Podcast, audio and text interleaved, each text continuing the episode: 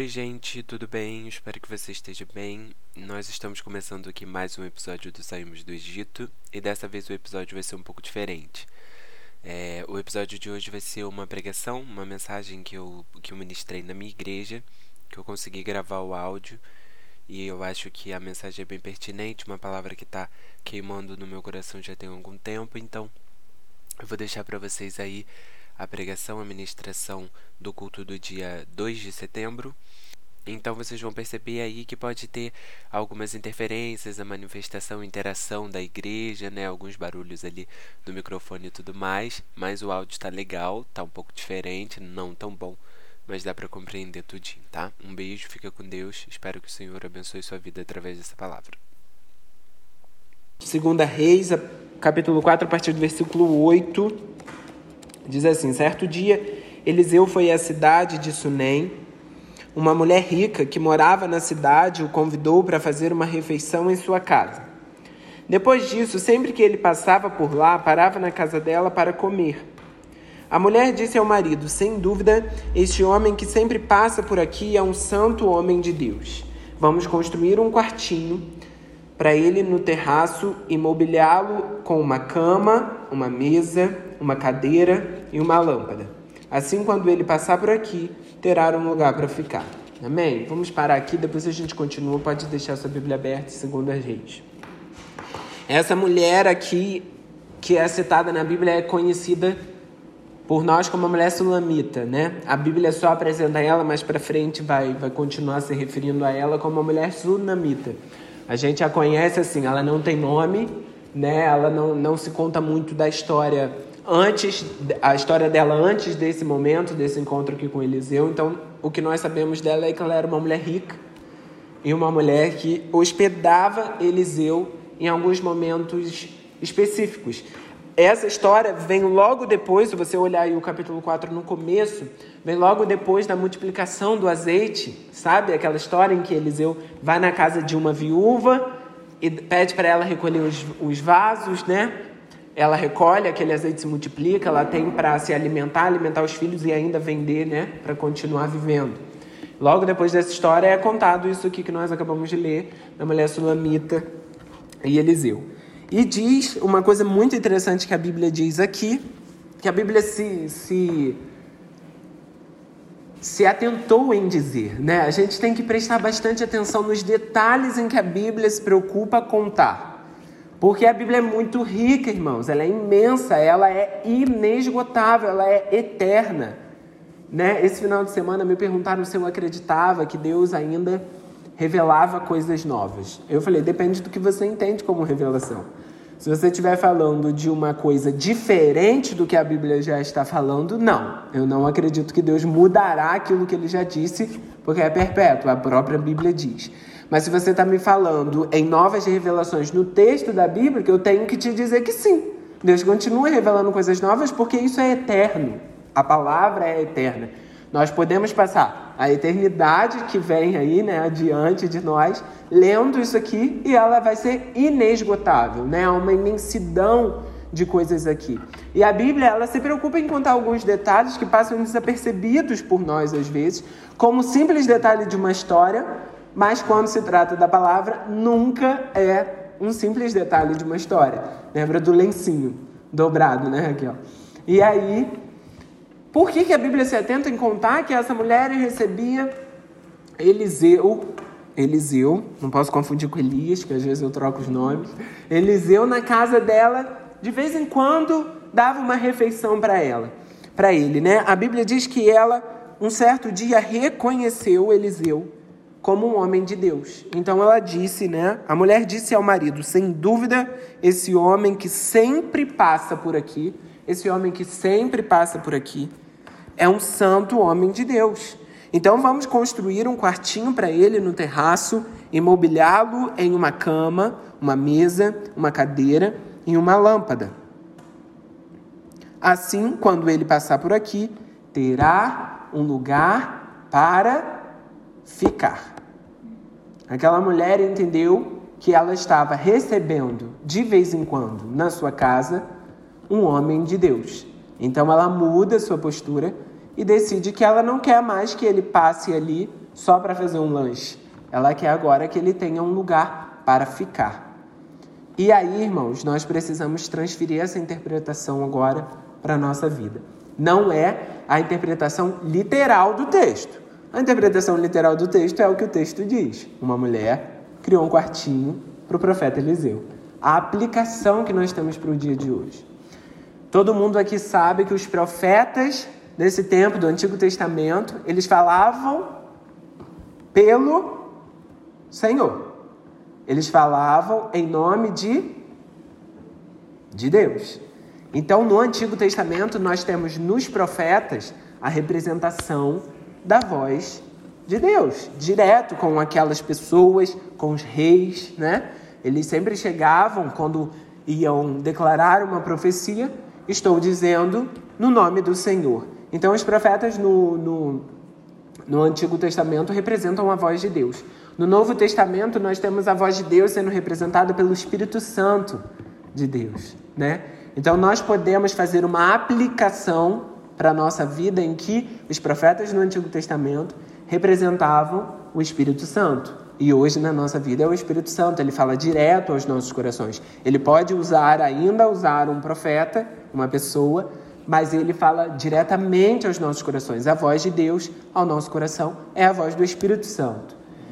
E aí, irmãos, é que nós podemos aplicar dentro desse texto que talvez nós estejamos vivendo apenas de visitação e não estamos permitindo que o Espírito Santo habite e more em nós. Nós já fomos comparados em alguns momentos com uma casa, né? com uma construção, talvez. É... A Bíblia nos compara né, a uma casa várias e várias vezes, várias passagens. A gente vai ler uma delas daqui a pouco. Mas talvez nós estejamos vivendo como essa mulher de visitações da presença de Deus e do Espírito Santo. Talvez os cultos para nós tenham sido essa visitação. De segunda a quarta eu vivo a minha vida e aí na quinta-feira eu deixo que a presença de Deus entre na minha casa, faça um lanchinho e vai embora. E aí na sexta e no sábado eu continuo vivendo a minha vida. No domingo, a presença de Deus pode vir entrar na minha casa, fazer um lanchinho, mas depois ela vai embora. E o que, é que nós precisamos fazer? Se eu reconheço que eu tenho. Olha só, a Sulamita ela reconheceu que ela tinha um homem de Deus. Nós sabemos que nós temos o próprio Deus. E o que, que nós devemos fazer então? Construir um quartinho para que ele não venha e vá embora, mas para que ele tenha um lugar para ficar. A Sulamita, além de construir um quarto para que esse homem pudesse ficar, ela dá todo o conforto. Ela bota uma mesa, uma cama, uma cadeira e uma lâmpada. Ela dá artifícios para que aquele homem tenha como se comportar, se locomover. Para que, que ele precisava de uma mesa? Para que, que a gente usa uma mesa?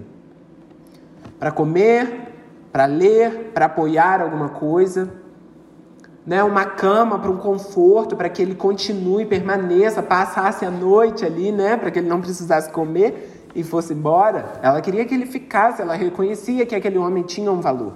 E nós precisamos reconhecer que a presença de Deus tem um enorme valor, que ela é a coisa mais valiosa que nós temos na nossa vida e parar de nos acostumarmos com visitações da presença de Deus. Parar de nos acostumar que o Espírito Santo nos visite e seja gostoso como é, maravilhoso como é, que ele nos dê uma porção boa ali de interpretação ou de uma refeição, né? Preparar a mesa e fazer uma refeição com o Espírito Santo e depois pode ir embora. Deixa eu continuar aqui na minha casa. Não! Presença de Deus, Espírito Santo, eu quero que você more na minha casa, que você durma, que você fique, que você sente, que você leia, que você coma, que você habite em mim. E além de habitar em mim, eu vou te dar todas as ferramentas para que você se sinta confortável para continuar aqui. Eu te dou, Espírito Santo, uma cama, uma cadeira, uma lâmpada, uma mesa. E se nós quisermos interpretar, eu te dou, Senhor, os atributos que você precisa em mim, eu te dou o meu coração, eu te dou a minha mente, eu te dou a minha alma, eu te dou a minha adoração, eu te dou o meu intelecto, eu te dou as minhas decisões, os meus sonhos, os meus planos, eu te dou, Senhor, para que você se sinta confortável no meu coração e permaneça aqui, porque eu entendo que não, eu não estou recebendo mais só um homem de Deus, eu estou recebendo o próprio Deus e eu quero que o próprio Deus fique aqui. Sabe por quê, irmãos? Que nós nos incomodamos tanto porque tem algumas cadeiras vazias, porque nós ainda achamos que o culto tem a ver com nós. E não tem. O culto pertence ao Senhor. O louvor aqui para mim hoje foi o ideal de um louvor, de um culto, que é um louvor que engrandece ao Senhor. Ponto.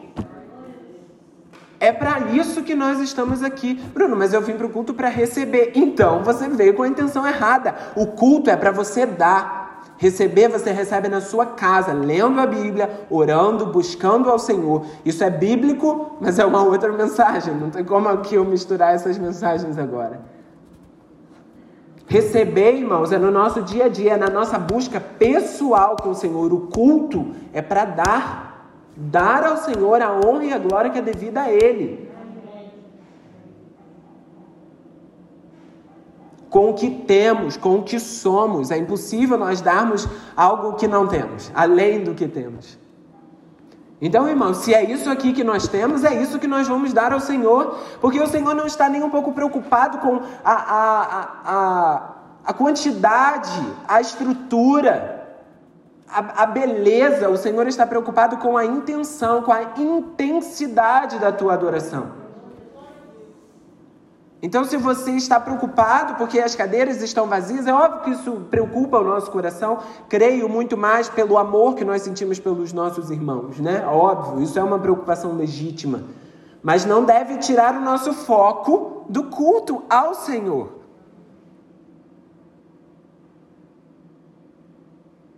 A única quando o culto, nós, nós talvez temos aqui maneiras diferentes de expressar o nosso culto, né?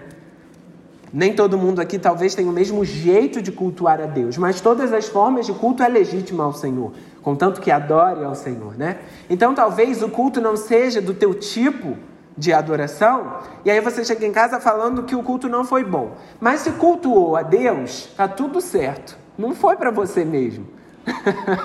Entendeu? Não foi para você. Se cultuou a Deus, glória a Deus.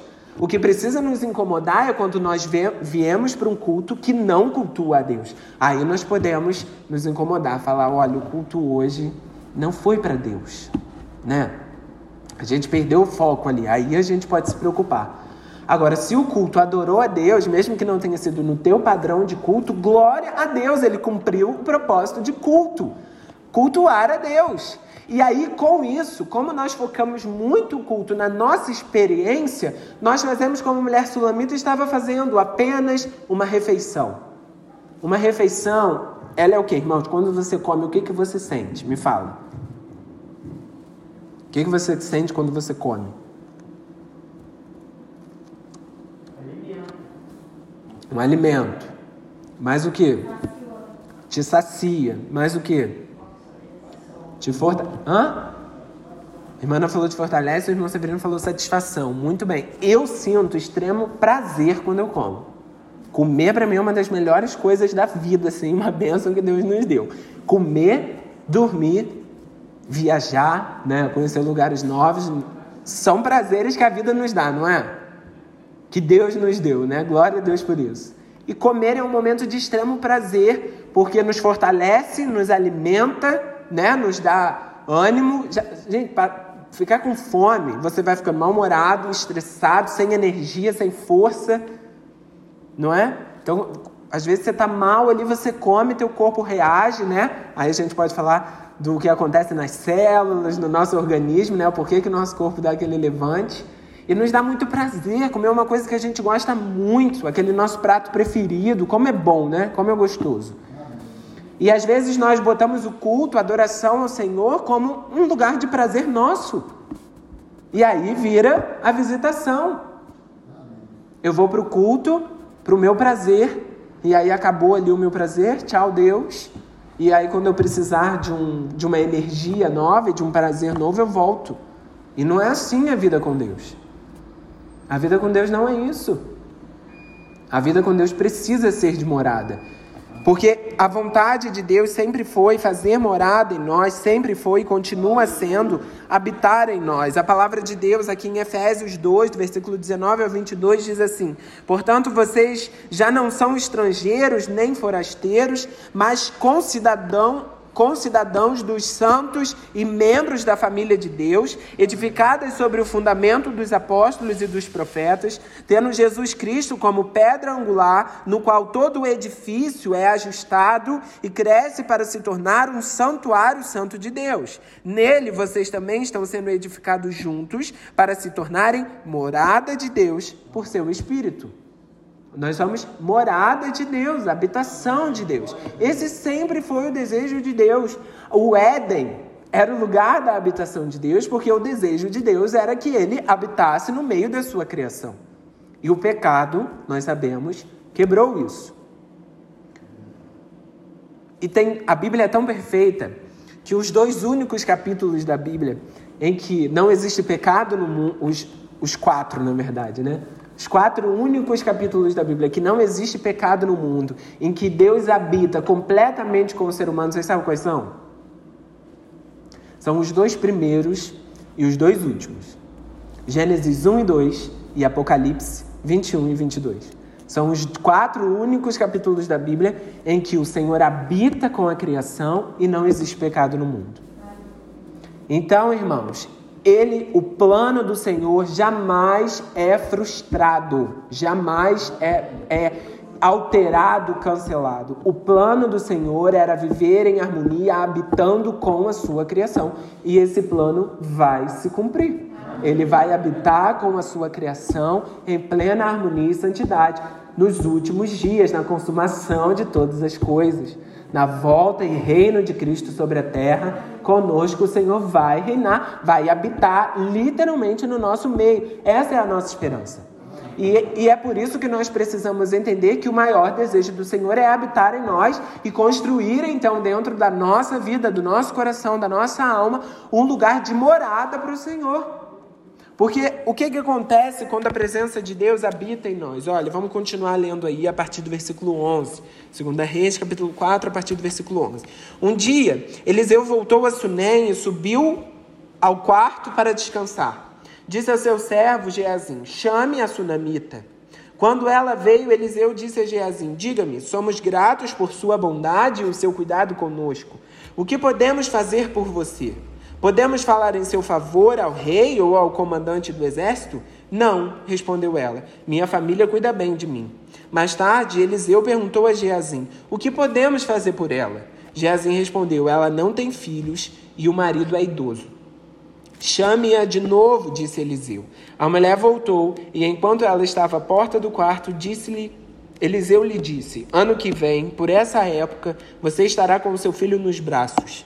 Não, meu senhor, exclamou ela. Por favor, homem de Deus, não me dê falsas esperanças. Mas de fato a mulher ficou grávida. No ano seguinte, naquela mesma época, teve um filho, como Eliseu tinha dito. Amém? É isso que a presença de Deus faz quando ela habita em nós. Ela gera vida. A presença de Deus a presença de Eliseu, daquele homem de Deus, na casa do Solamita, resultou com um milagre para ela, que foi um filho, uma vida. E é assim que a presença de Deus faz quando ela habita em nós, ela gera vida. Vida não só a nós, mas vida aos outros. A presença de Deus dentro de nós gera vida, gera paz, gera alegria, gera esperança. Vida, porque ela gera uma vida eterna. Nós paramos de nos prender a esse mundo, de nos prender à limitação, à morte, porque sabemos que a nossa vida é muito mais, a nossa esperança é para além. Ela nos dá essa esperança, ressuscita a nossa esperança, não somente na eternidade, mas a esperança nessa vida. Essa sunamita diz: Por favor, Eliseu, não fala isso. Não me dê falsas esperanças. Eu não posso ser mãe. Não me enche agora de esperança. Porque é isso que a, que a presença de Deus faz. Ela ressuscita coisas dentro de nós. Ela nos dá esperança de coisas novas, de realidade de vida. Ela nos traz essa alegria que é uma vida nova. Nos dá paz acima de tudo, acima de todas as coisas. É isso que a presença de Deus, quando nós convidamos, abrimos, criamos um espaço para a presença de Deus dentro da nossa vida, é isso que ela faz. Ela gera vida, vida em abundância. A palavra de Deus em Gálatas 2:20 diz: "Fui crucificado com Cristo. Assim já não sou eu quem vive, mas Cristo vive em mim. A vida que agora vivo no corpo, vivo-a pela fé no Filho de Deus, que me amou e se entregou por mim." A vida que agora vivo no corpo, vivo pela fé no Filho de Deus, que amou e se entregou por mim.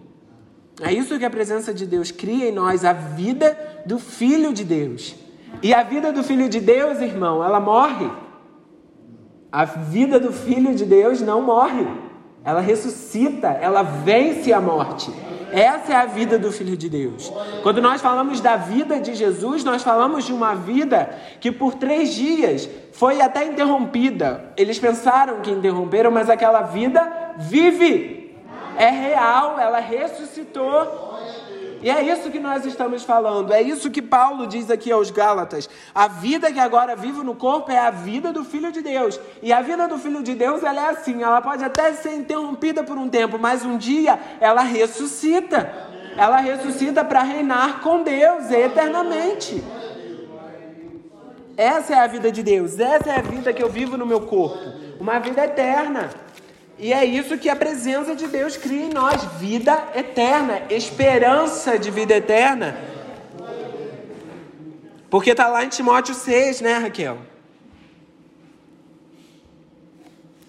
Desde agora até a volta de nosso Senhor Jesus Cristo, pois no devido tempo ele será revelado no céu pelo bendito e único Deus Todo-Poderoso, o Rei dos Reis, o Senhor dos Senhores, somente a Ele pertence a imortalidade. E Ele habita em luz tão resplandecente que nenhum ser humano pode se aproximar dele. Ninguém jamais o viu, ninguém pode o ver. A Ele seja honra, poder para sempre. Amém. É esse Deus aqui, olha os atributos que Paulo dá a Timóteo desse Deus: o Rei dos Reis, o Senhor dos Senhores, aquele que um dia será é, revelado nos céus, aquele que a luz ninguém pode entender, aquele que ninguém nunca viu, aquele que ninguém consegue ver, que ninguém nunca viu, nem pode ver. Esse Deus é o Deus que eu estou falando que habita em nós. É esse Deus. É essa esperança que a vida de Deus gera em nós. A esperança que o mundo pode estar no caos que for. A gente já até sabe para onde ele vai. A gente já sabe o que vai acontecer. A gente já sabe qual é o final, irmãos. Por isso que a gente não se desespera, por isso que a gente não perde a nossa paz, por isso que a gente não pode se atemorizar, se encher de pavor, porque a gente já sabe qual é o final. O final é Cristo reinando sobre todas as coisas, sobre todos os povos. E a gente só tem essa consciência quando a presença de Deus habita em nós, mora em nós, não como um momento de uma refeição, somente duas horas de um culto, mas na nossa vida, habitando, tendo, fazendo morada dentro dos nossos corações. Esse deve ser o objetivo da nossa vida. Enquanto nós estivermos vivendo de visitação, as coisas não vão se encaminhar nas nossas vidas. Nós vamos continuar insatisfeitos, continuar sem vida, continuar sem esperança, sem paz, sem alegria, sem tranquilidade sem a presença de Deus, porque o Senhor não, ele até se manifesta em visitações, mas ele não consegue mudar uma vida com visitações. Uma pessoa uma vez me disse: "Ah, eu vou no culto e eu não consigo sentir a presença de Deus". E eu não respondi para não ser mal educado, mas eu falei: "Mas é porque o Senhor não gosta de visitação". Ele até faz por muita misericórdia, mas ele não é o padrão de Deus. O padrão de Deus é o padrão do Éden, habitação, morada. Esse é o padrão de Deus. Permanecer, permanecer.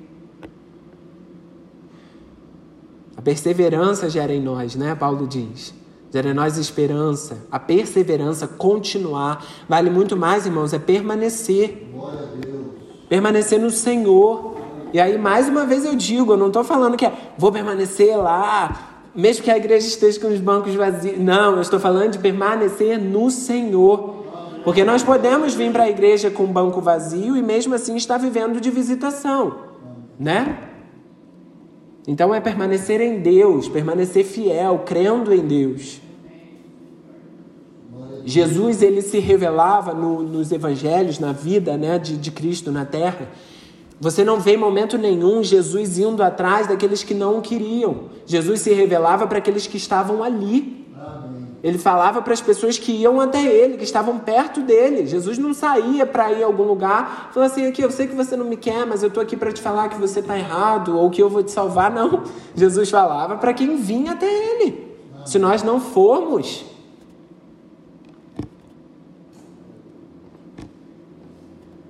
Se nós não formos até o Senhor, né, como o mundo não tem ido, nós até vamos ver o Senhor reinando, mas em uma outra perspectiva. Que Deus tenha misericórdia de nós, amém? Que o nosso coração esteja disponível a permitir que o Senhor faça uma morada, um lugar de habitação, que Ele tenha não só um quartinho, né? É interessante, né? Porque a Bíblia nos dá essa comparação com um quartinho. Porque o Velho Testamento é isso, né? As ações humanas é sempre um padrão imperfeito. A ação de Cristo que é perfeita, né? Então, enquanto o Velho Testamento nos apresenta um quartinho, o Novo Testamento nos fala que ele habita em nós por completo, né? Ele é a perfeição. Se coloque de pé. Vamos orar, engrandecer ao Senhor e pedir para que Ele faça morada nas nossas vidas e no nosso coração, declarar a nossa nosso desejo de mudança declarar que nós não queremos mais viver de visitações, de momentos, de cultos, de congressos, de experiências, de pregações, de gritos, de louvores, de, de datas específicas. Nós queremos que o Senhor vi, viva em nós 24 horas, sete dias por semana. Amém?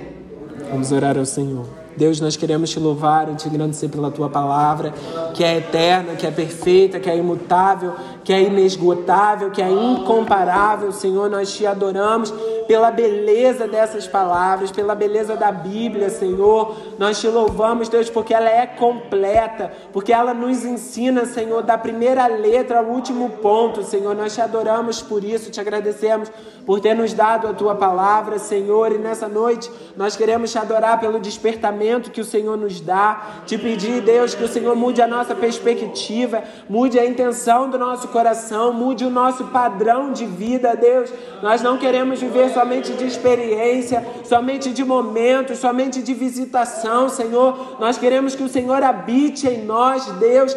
Tome o nosso coração em totalidade, Senhor. Encontre em nossas vidas recursos para que o Senhor habite e permaneça, Deus. Assim como nós queremos permanecer em Ti, Senhor. Permanecer em Ti, porque o Senhor nos promete, Deus, uma vida eterna contigo e nós te louvamos, te agradecemos, te honramos, te adoramos por isso, Pai, porque temos a esperança de passar a eternidade te adorando, Deus.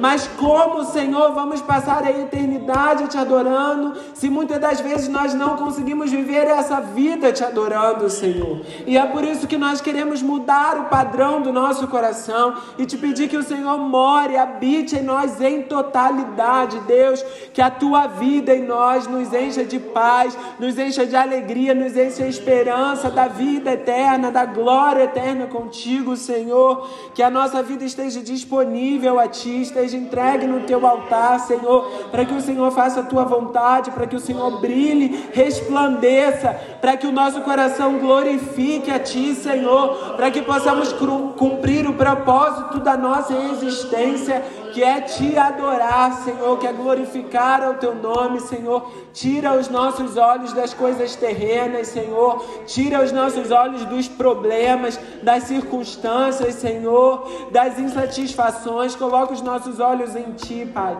Em nome de Jesus, nós te adoramos, te engrandecemos, glorificamos o Teu nome, Senhor. Aleluia. Glória a Deus.